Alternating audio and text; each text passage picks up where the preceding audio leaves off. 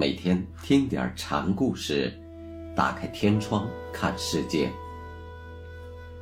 禅宗登陆一节，今天给大家讲草鞋陈尊宿木舟禅师的两个小故事。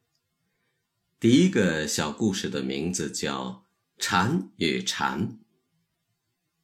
有位秀才来访问禅师，木舟就问他。你的先辈治五经中的哪一经？治《周易》。秀才回答：“那我问问你，《易经》中有句话叫‘百姓日用而不知’，你且说说看，百姓不知个什么？”秀才说：“不知其道。”他们日常生活在大道之中，却从不自觉。那什么是道呢？禅师追问了一句，秀才无言以对。道在秀才那只是个概念，他没有体证。这是佛门对儒生秀才重知见的敲打。一位僧人问。你一气能把经藏中的经律论诵遍吗？禅师说：“快把碧螺堆子下锅煮好。”碧螺堆子是一种面食，大概和煎包之类的东西差不多。僧人见禅师答非所问，有意回避问题，就换了个话头说：“什么是一个时代的教化呢？”上大人，秋已己，这回话就更离谱了。上大人，秋已己，是一种类似麻将牌的玩法。三张牌排成一溜成“上大人”三字，再三张牌排成“秋已己”三字，就算胡了。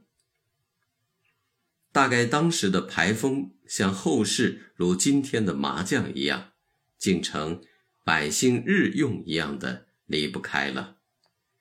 牌中有个“丘”字，让人同儒教中的孔丘发生联想。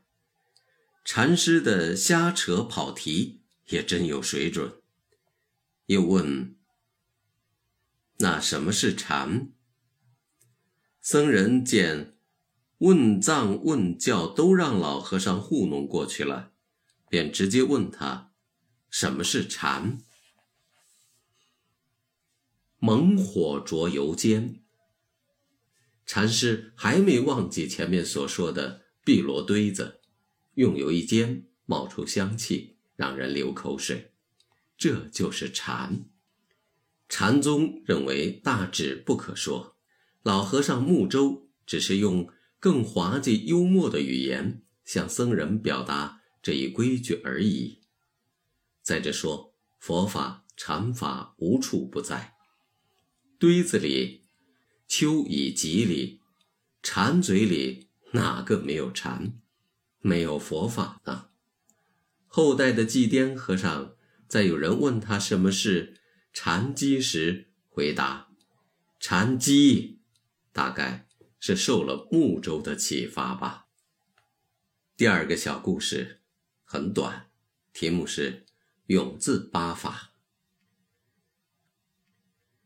有位秀才见木舟时，对禅师说：“他会二十四家的书法。”禅师一听，拿着手中的杖子，便向空中一点，问秀才：“这字会唱吗？”秀才琢磨了半天，也不知道是什么，一脸迷茫。禅师一见秀才傻傻的站在那里，就说：“你还说你会二十四家的书法呢，连永字八法也不会。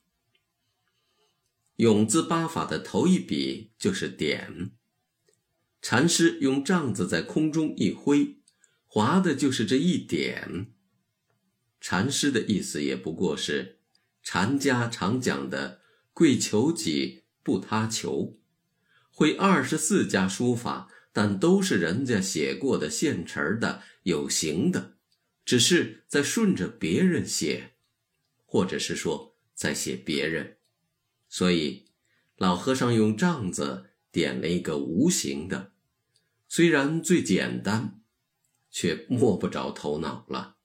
禅家并不反对知识多、见识多，但是得是自家的本事，否则就只有是临阵厮杀，忘了枪法了。